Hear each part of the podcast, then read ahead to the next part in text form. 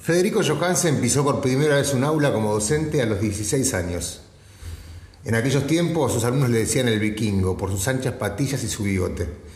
Desde entonces enseñó en casi todos los niveles, enseñó casi todas las materias y fue descubriendo el corazón de su ser docente. 47 años más tarde perdió el bigote, pero mantiene la pasión del primer día. Es inquieto, apasionado, provocador y hay un tema que lo desvela especialmente, cómo evaluamos los docentes.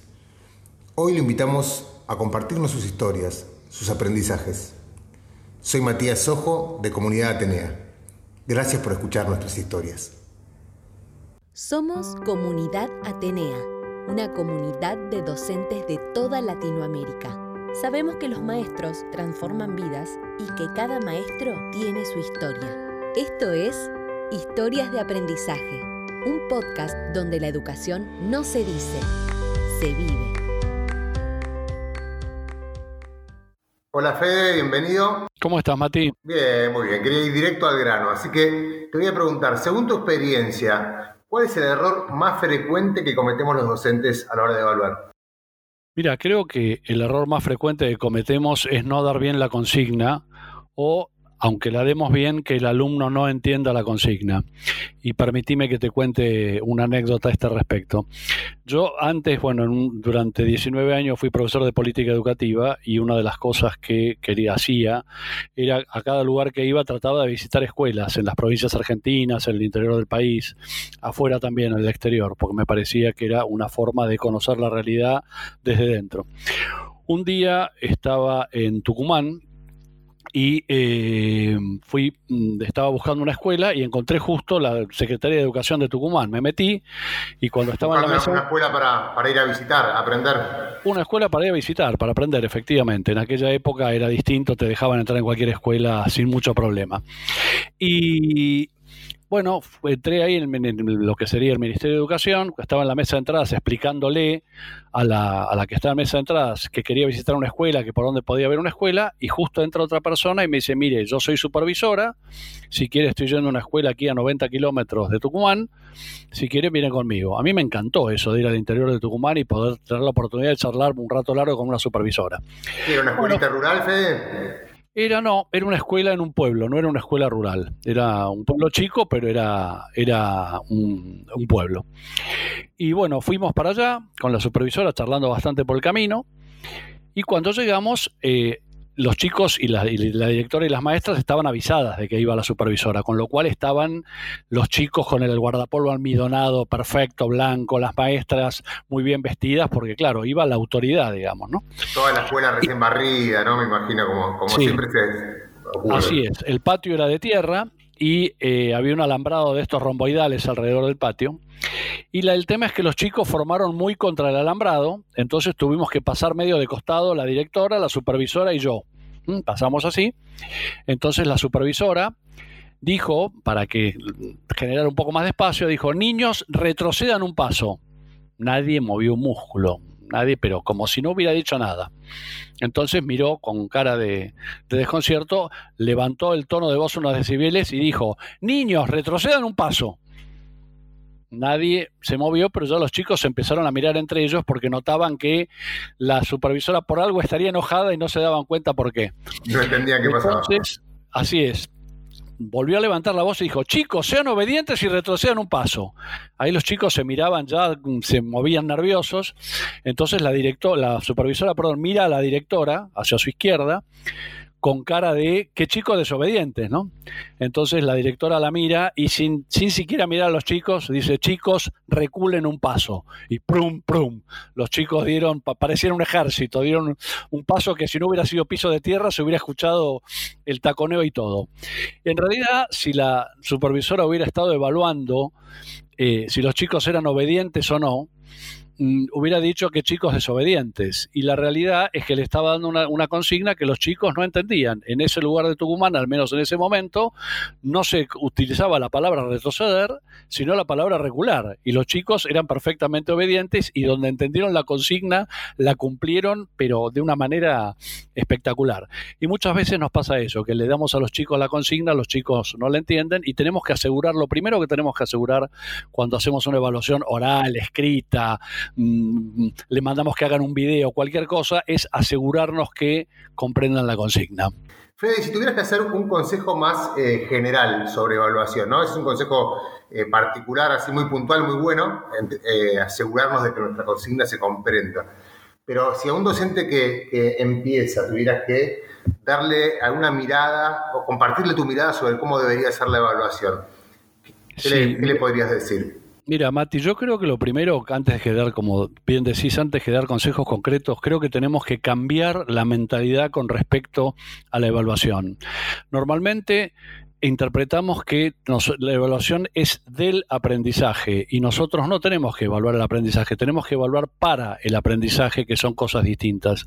Hay que entender que la evaluación es otra cara distinta de la, enseñanza o de la es exactamente lo mismo el aprendizaje que la evaluación y no es el objetivo de la evaluación el poner una nota, el calificar. El objetivo de la evaluación es lograr que el alumno comprenda cuáles son aquellas cosas en las que tiene que mejorar o que tiene que aprender o que tiene que mm, superarse para que lo vaya haciendo. Y en este sentido... Digamos que es transversal al proceso y no un punto final, como tradicionalmente se la consideraba, digamos. Correcto. Eh, se la sigue, tradicionalmente se la consideraba, y convengamos en que se la sigue considerando un punto final del proceso. Eh, y una de las maneras de lograr esto, que también me parece que es otra idea importante, es hacer lo que se llama planificación inversa. Es decir, primero nosotros tradicionalmente decíamos, bueno, mm, contenidos, metodologías y evaluación, o sea, como que la evaluación era lo último. Y aquí lo que tenemos que hacer es una planificación inversa, es decir, bueno, ¿a dónde quiero llegar? ¿Cuáles son mis objetivos? Lo primero que tenemos que pensar es qué habilidades quiero que el alumno obtenga. Segundo, ¿cómo voy a ir evaluando esas cosas cómo voy a ir evaluando esos criterios, cómo voy a ir evaluando para ver si realmente va adquiriendo esas habilidades. Y recién en tercer lugar, pensar cuál es la metodología que voy a usar para llegar a esas habilidades. Pero esto me parece que es un cambio de mentalidad y es un cambio, la, evaluación es parte del aprendizaje, no es un fin en sí mismo. El alumno mm, no, no tiene que aprobar, tiene que aprender. Eh, es, mucha gente, pues les habrá pasado a muchos que aprueban sin saber o que los reprueban sabiendo. Lo importante no es aprobar, sino que lo importante es aprender. Bien, o sea que este diseño inverso nos invita como a empezar por atrás, ¿no? Con respecto a lo que, a lo que estábamos acostumbrados. O sea, en vez de pensar primero qué actividad voy a realizar, pensar primero qué aprendizaje quiero, quiero que se logre. Así es, qué habilidad quiero que el chico o la chica consigan. Es un buen consejo. Fede, eh, viste que en Comunidad Tenía trabajamos mucho con los consejos entre docentes, con aprender juntos. Eh, ¿Alguna vez te dieron a vos algún consejo que recuerdes en tu trayectoria que quizás te marcó o cambió tu manera de, de pensarte como docente o de ser docente? Sí, afortunadamente tengo la suerte de que me, sigue pasando, que tengo una especie de momentos eureka, por llamarlos de alguna manera, donde uno dice, guau, qué, cosa importante me están diciendo. Pero una que me, quedó muy grabada fue la primera vez que tuve una reunión de profesores en secundaria. Yo era muy joven, yo empecé a dar clase a los 16 años en primaria y a los 19 en secundaria. Y la primera reunión de profesores que tuvimos en secundaria, en un momento uno de los profesores que daba clase, daba clase en el mismo curso que daba yo, dice, no, porque los chicos de cuarto no estudian nada. Y el rector en ese momento lo miró y le dijo, discúlpame, ¿y vos qué haces para que estudien? Y yo dije, wow, esto es magnífico. O sea que si el alumno no estudia, la culpa no es del alumno, la culpa es que yo no lo hago estudiar. Y para mí fue algo que, insisto, yo en ese momento ya este, empezaba a estudiar ciencias de la educación, todavía no, no, había terminado la carrera, pero fue un momento eureka, fue un momento de decir, claro, si el alumno no estudia, lo que tengo que pensar es qué hago para que estudie, no decir, qué hace él para estudiar. Si el alumno no aprende, tengo que pensar qué hago yo para que aprenda. No, no, no poner la carga en el alumno, sino que la carga la, tenemos siempre el docente. Indudablemente habrá chicos que están desmotivados, bueno, tendré que ver cómo motivarlos. Chicos que no les interesa algo, bueno, tendré que ver cómo hacer para interesarlos. Pero esto para mí fue un momento eureka y, y te insisto en que tengo todos los días lo que hizo el rector fue transformar la, catarsis en una autoevaluación, ¿no?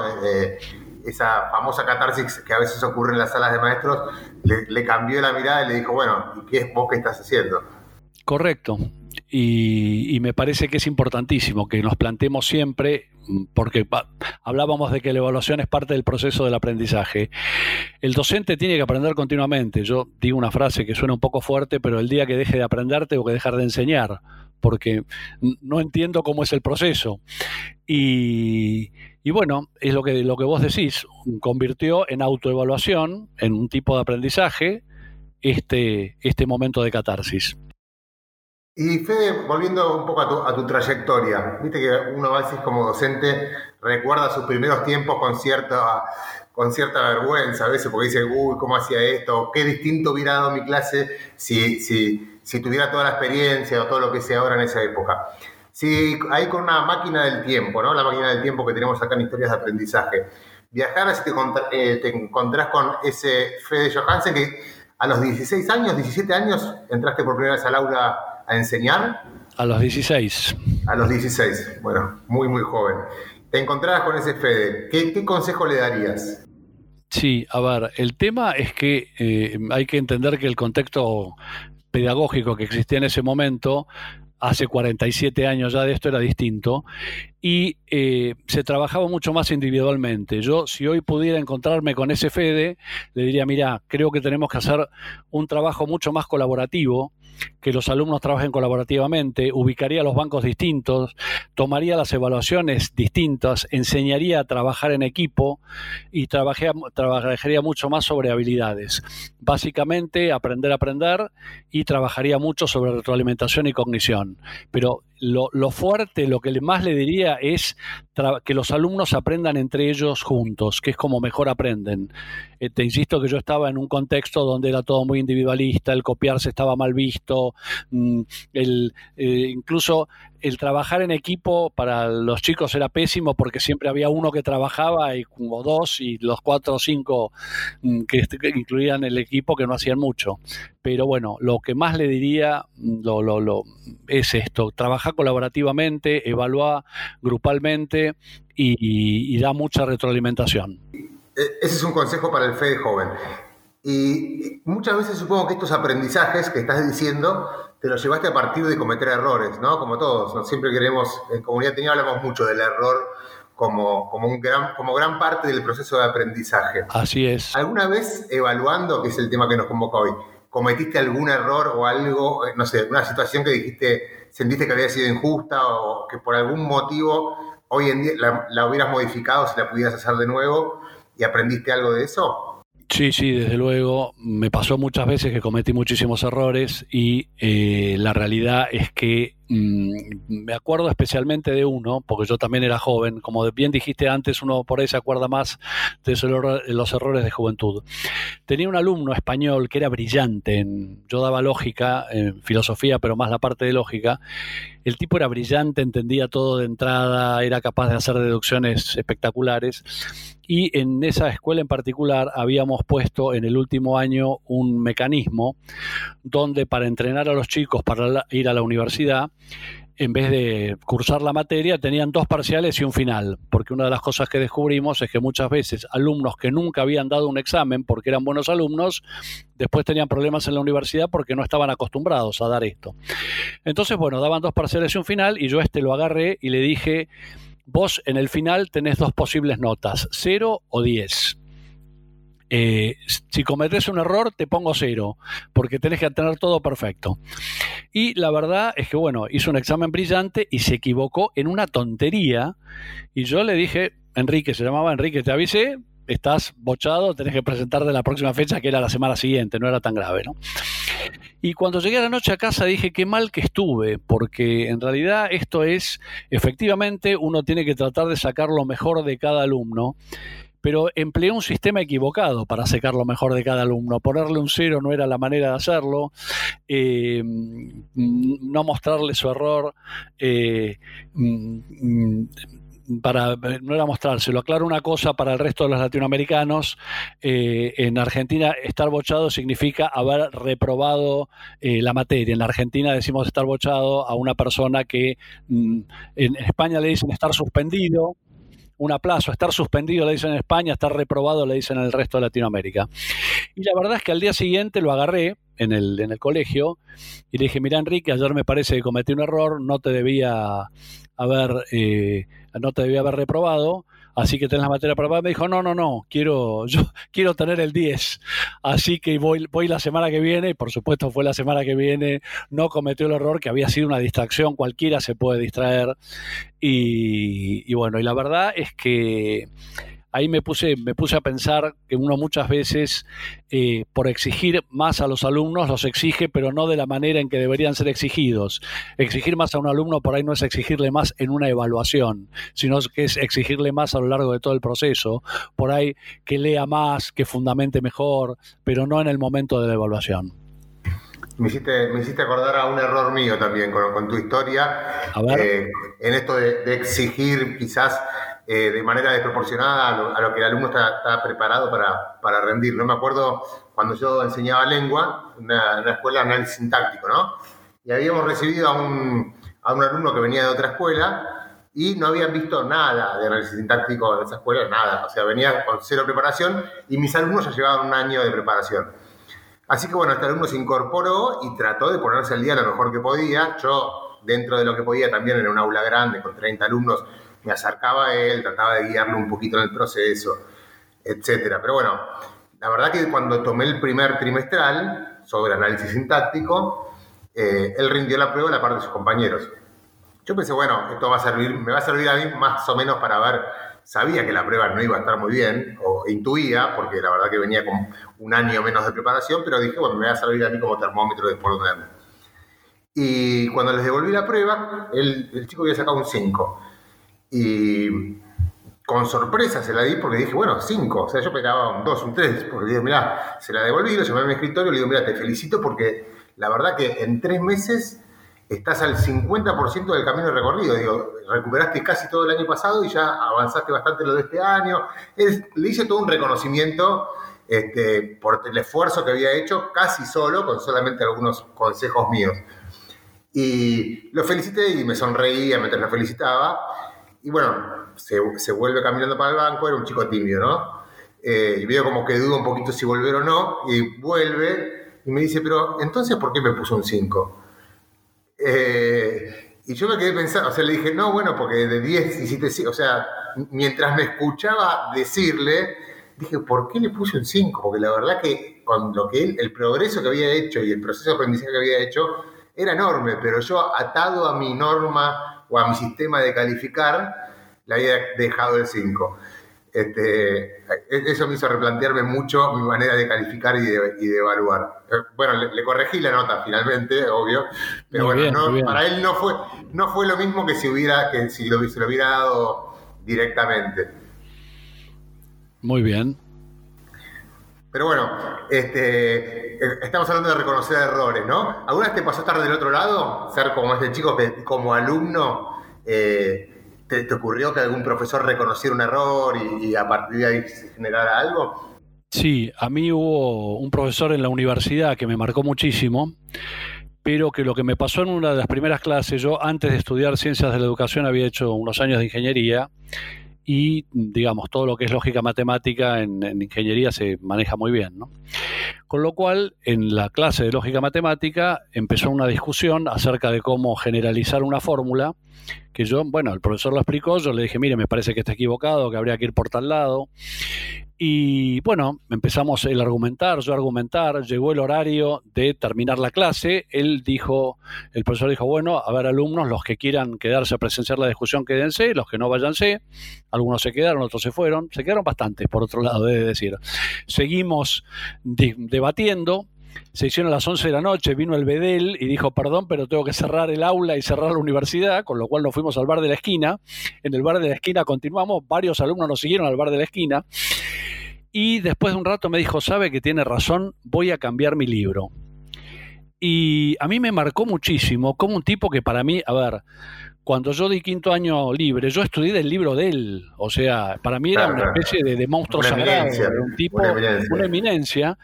Entonces decir, bueno, qué humildad para decir voy a cambiar mi libro porque un alumno le hace notar que hay un error, y reconocer el error y reconocerlo tal que la siguiente edición de su libro salió cambiado. Así que bueno, eso a mí me, marcó muchísimo y una de las cosas que me enseñó es a reconocer los errores delante de los alumnos siempre que puedo.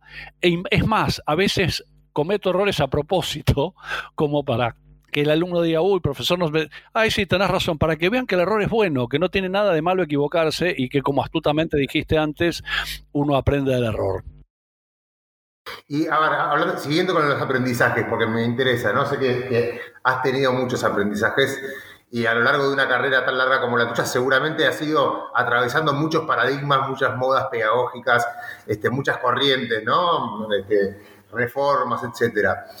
Eh, ¿En qué momento o en qué situación descubriste, bueno, para mí esta es la manera de educar, más allá del contexto, más allá de donde estuvieras, etcétera?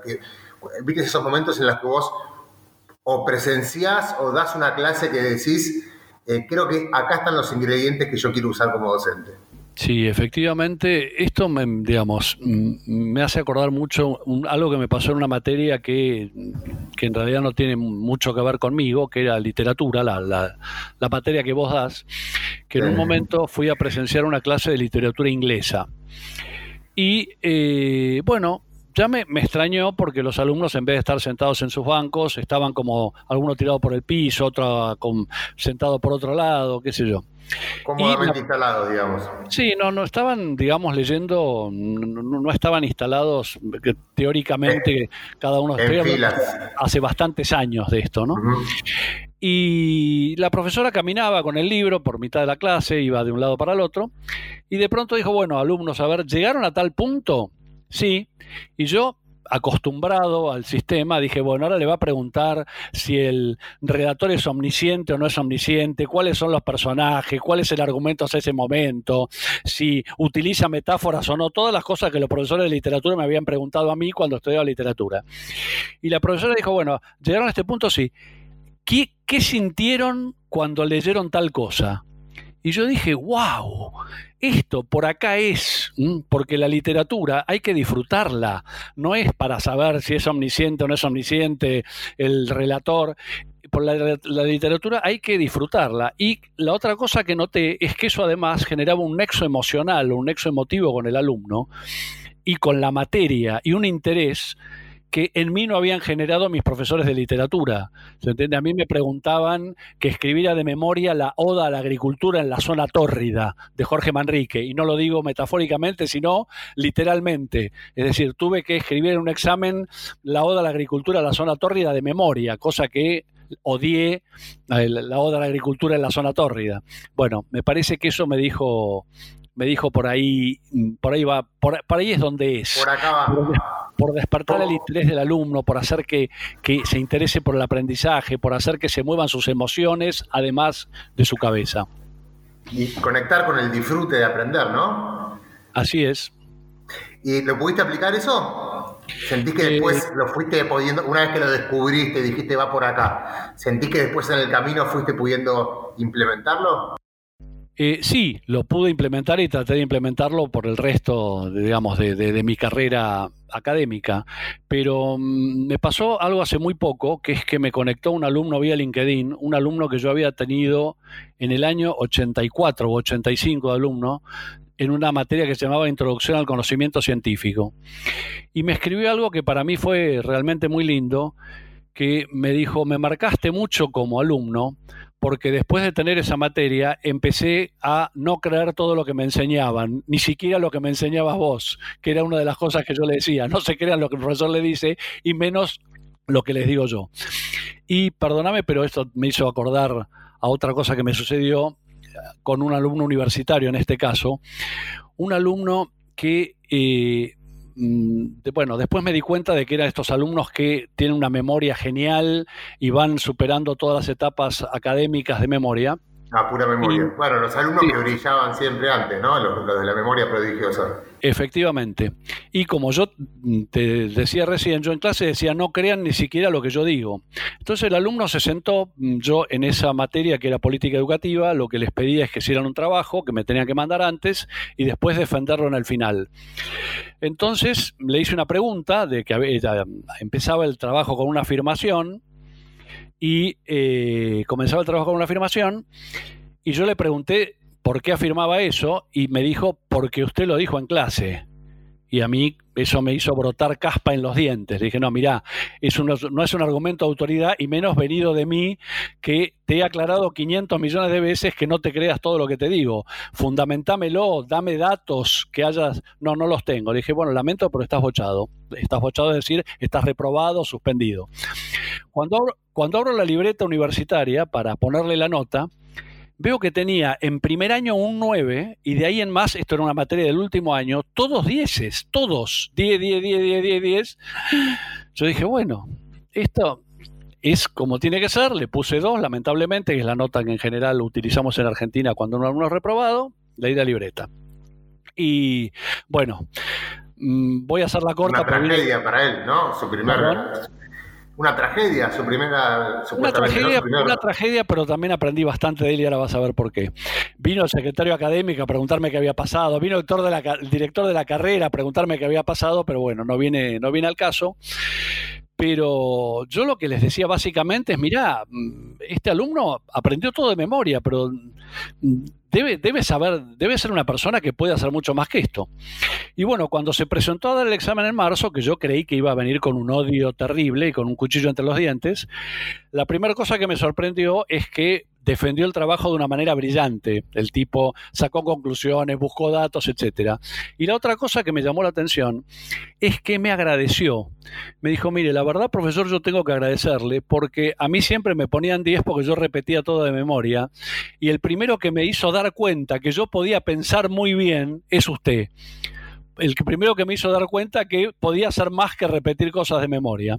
Así que digo, bueno, lamento haberte arruinado la medalla de oro, porque si tenés una plaza no puedes tener medalla de oro, pero bueno, te, te agradezco muchísimo lo que me estás diciendo porque tenía cierta sensación de culpa, pero bueno, al alumno también, también le hizo bien esto, ¿no? Que, no, y el aprendizaje que se llevó creo que vale mucho más que una, que una medalla de oro. Sí, ya lo creo. A lo largo de la vida. La medalla de oro queda en un cajón. Saber que sos capaz de razonar, de argumentar, de discutir, es algo que te lleva para siempre. Sí, de alguna manera es como que le levanté la autoestima mm, poniéndole una, mala nota, es una cosa casi increíble. Hablando de cosas increíbles, Fede, vos tenés también fama a veces de ser un poco provocador para hacer pensar, ¿no? Cuando trabajamos en la, en la provincia de Buenos Aires con Fede, él siempre decía que él no era un facilitador, sino que era un complicador de los aprendizajes. Eh, y alguna vez has defendido el uso del machete, acá en Argentina le decimos machete a ese papelito que los alumnos esconden con datos claves para la resolución de alguna, de alguna evaluación y lo esconden, no sé, entre su ropa o entre sus útiles para, para usarlos eh, en secreto. Es, un poco hacer trampa, ¿no? Pero alguna vez como para provocar un poco, hiciste algún, alguna defensa del de, el machete, como le decimos en Argentina. Así es, sí, te hago una pequeña corrección a lo que dijiste al principio. Yo no defendí el uso del machete, defiendo la confección del machete, que son cosas, que son cosas distintas. Y acá también te cuento que, que, me pasó algo muy divertido y descubrí también la eficacia del machete en este sentido. Eh, salgo, eh, digamos, iba a entrar a una clase y el profesor... La, confección del machete, perdón, lo decís porque hay que, tenés, que, estudiar un poquito, aunque sea para... para por eso, por eso ahora, voy, voy, ahora voy a la anécdota y ahí te, te lo cuento. Eh, yo tenía que entrar a una clase y el profesor que sale me dice, mira, me pare... yo tenía que tomar una evaluación, me dice, me parece que fulano se estaba haciendo un machete. ¿Mm? O sea que mientras él daba clase veía que el otro estaba haciendo su papelito. Entonces, bueno, tomo la evaluación, qué sé yo, me acerco a este alumno cuando ya había dado los temas, qué sé yo, y le digo, mira, me dice el profesor tal que te, voy a hacer un machete, ¿me lo podrás dar, por favor? Se puso pensando que yo le iba a poner mm, cero, etcétera, etcétera. Bueno, me dio el machete, me dio el papelito. Eh, entonces lo llamé después y le dije, mira, me parece que uno tiene que aprender a hacer trampa. Y me dijo algo importante, me dijo, no, yo en realidad el machete no lo uso, pero me da mucha seguridad tenerlo en el bolsillo.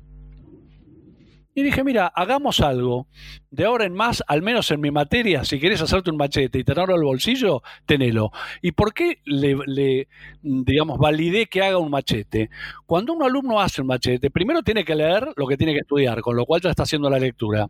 Tiene que escribirlo, tiene que sacar las ideas principales, hacer un súper resumen y, mm, escribirlo, con lo cual uno casi aprende más haciendo un machete que sin hacerlo, o sea, casi es un mecanismo de aprendizaje. O así que bueno, por eso digo que defiendo la confección del machete y no su uso. Después me parece mal que lo utilicen porque es hacer mula. Y bueno, y mm, al año siguiente este mismo alumno vino y me dijo, ya no uso más machetes, los, los hago, pero no los uso en el bolsillo. Bien, te hago, una aclaración. En Argentina decimos hacer mula es hacer trampa, a utilizar métodos no legítimos o no legales para, en este caso, para probar. Si yo me estoy copiando de un machete, no estoy utilizando un medio, un medio legítimo.